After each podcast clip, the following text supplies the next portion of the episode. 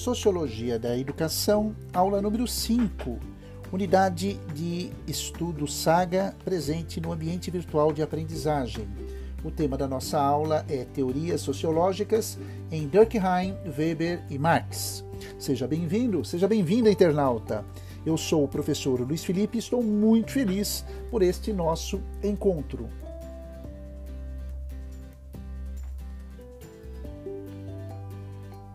Sociologia, e especificamente em sociologia aplicada à educação, é muito comum, é um, até mesmo um processo rotineiro, as pessoas que estudam a disciplina ou se interessam por essa área fazem perguntas sobre qual é a teoria sociológica ou qual pensador ou qual sociólogo deve ser considerado para explicar a realidade, a conjuntura da nossa sociedade? E a resposta que normalmente falamos em aulas, palestras ou em podcasts dessa natureza é que depende muito do contexto em que nós estamos inseridos.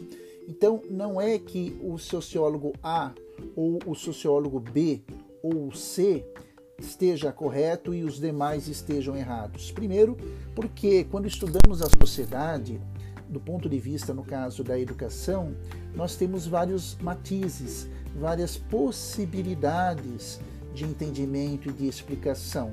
Qual é o melhor sociólogo, a melhor teoria? Todos.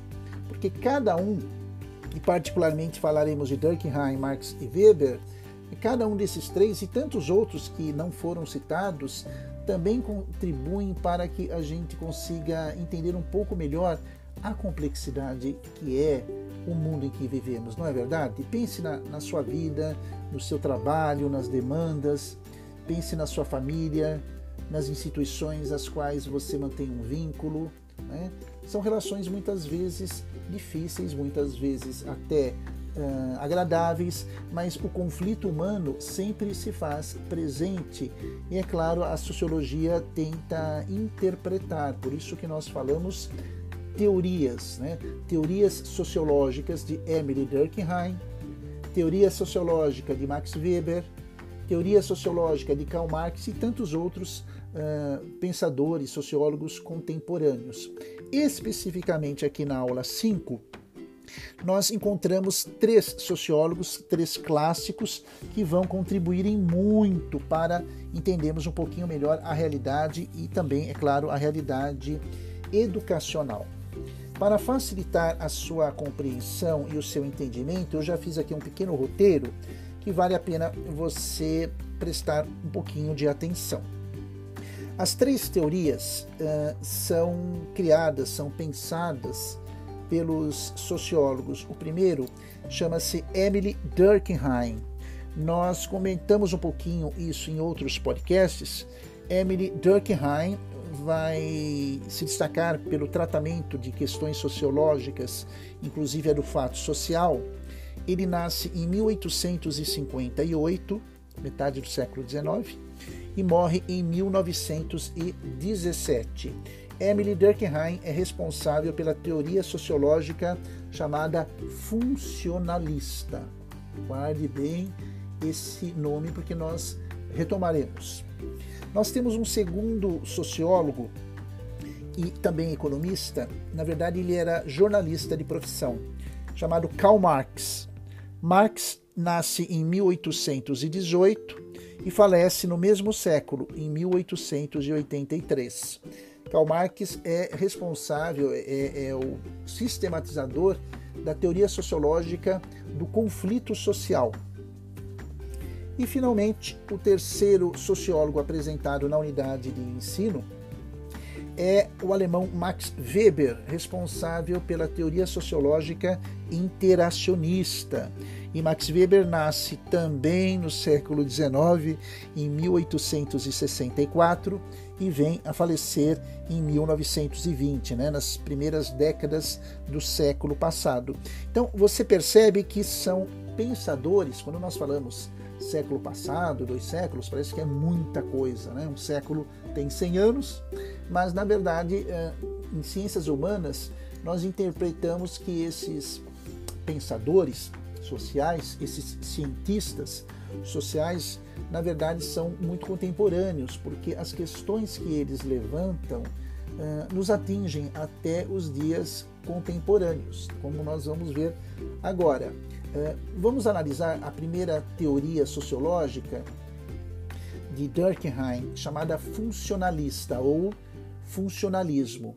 O que, que isso significa para você em termos práticos? Que a sociedade vai funcionar, daí o nome, ó, funcionalismo, veja, interessante, é, mediante as instituições sociais. Então, Durkheim fala da importância da família e da sua função. Pense na sua família. Ela exerce uma função positiva, é, benéfica na sua personalidade. Você é o que a sua família funcionou, né? transmitiu para você. E se você vai constituir ou já constituiu uma família, você vai impregnar os seus filhos daquilo que você acredita que funciona, né? que é válido. Então, segundo Durkheim, no funcionalismo, a, as normas, os preceitos iniciais, as normas sociais, os valores sociais vão determinar muito o comportamento e o papel dos indivíduos. Não é verdade? Os valores que você recebeu, muitos que você adquiriu, eles não determinam, eles não influenciam o seu comportamento, o seu estilo de vida. Eu vou até mais além. As pessoas que você escolhe para ter tê-las próximas de você se dão em função desses comportamentos uh, oriundos desses valores. Você não quer qualquer amigo, você não quer qualquer namorado, você não, não quer qualquer moça para ser a sua noiva. Entende? Então é interessante porque Durkheim vai nos explicar que as pessoas funcionam uh, em função das uh, instituições e as normas. Ele vai falar muito da importância dos valores, das normas sociais que precisam estar muito claras para a formação da personalidade de uma pessoa e da interação dela com o meio ambiente, da, do relacionamento dela com outras instituições sociais. Interessante, né? Como Durkheim é muito próximo de você, da sua vida, da, dos nossos relacionamentos, não é verdade? E olha, super atual. Um outro sociólogo vai ter uma visão diferente, uma interpretação diferente. Nós dizemos em sociologia, ele fará uma leitura diferente da sociedade, que é Karl Marx. Né? Marx já vai ter uma visão mais econômica da sociedade. A visão de, de Marx, a concepção de Marx não é tão, digamos, vinculada aos valores sociais. Marx vai ter uma visão digamos, materialista da sociedade, econômica da sociedade. Ele vai dizer que a sociedade é movida não por valores sociais, mas sim por interesses econômicos, interesses financeiros que afetam a vida das pessoas. Então, é um exemplo da teoria do conflito social, né, da teoria do conflito social ou da visão, digamos, conflituosa de Marx. As normas de uma determinada classe social, por exemplo, os donos dos bens de produção, né, os donos do capital, vão entrar em conflito com os interesses da classe social dos trabalhadores que, como o termo fala, trabalham para aqueles que possuem os bens de produção. O empregado vai, de uma certa maneira, eh, trabalhar para o profissional da dos bens de produção, e é claro que vai haver aí um conflito, vai haver aí eh, um choque de interesses. E segundo Marx, essa visão, esse conflito vai resultar numa opressão dos detentores do poder econômico, dos possuidores dos poderes econômicos, sobre aqueles que prestam um determinado serviço. Perceba que é uma visão eh, do conflito social você que nos acompanha nesse podcast, diferente da visão do funcionalismo. Né? A visão é, de, de Marx, alguns até se identificam bastante com essa perspectiva marxista, é um pouco diferente da visão funcionalista. Mas entendemos, veja que coisa curiosa, são visões diferentes, mas que se complementam, não é verdade? E por fim, nós temos a terceira teoria sociológica que é a do interacionismo ou interacionalismo. Você vai encontrar as duas definições. Vamos ficar com a interacionista ou do interacionismo, que é a visão de Max Weber, também um sociólogo muito interessante. Ele escreve uma obra chamada A Ética Protestante e o Espírito do Capitalismo, e ele vai dar uma outra análise. Ele vai falar que a sociedade, que as pessoas, que as instituições não funcionam apenas por normas, não funcionam apenas movidos pela economia, mas as normas de uma classe social vão fundamentar a cultura das pessoas. Essas normas vão fundamentar as interações, daí o nome interacionismo, vem de interação. Que quer dizer? Ação entre os indivíduos e dessas relações que os indivíduos estabelecem casamento, trabalho, estudo, né? amizades, lazer essas interações vão criar novas normas sociais. Vamos pegar o exemplo da família que eu acabei de, de passar, que é bem próximo de você. Você recebeu os valores, as normas né, da sua família que influenciaram o seu modo de ser. Analise o seu modo de ser, de agir, de viver. Analise os seus valores. Pois bem, você cresce, se torna uma pessoa adulta, constitui uma família, tem o seu filho, sua filha, e você percebe que os valores que você recebeu do passado, muitos são importantes, mas nós vivemos em outros tempos, nós vivemos em uma outra sociedade.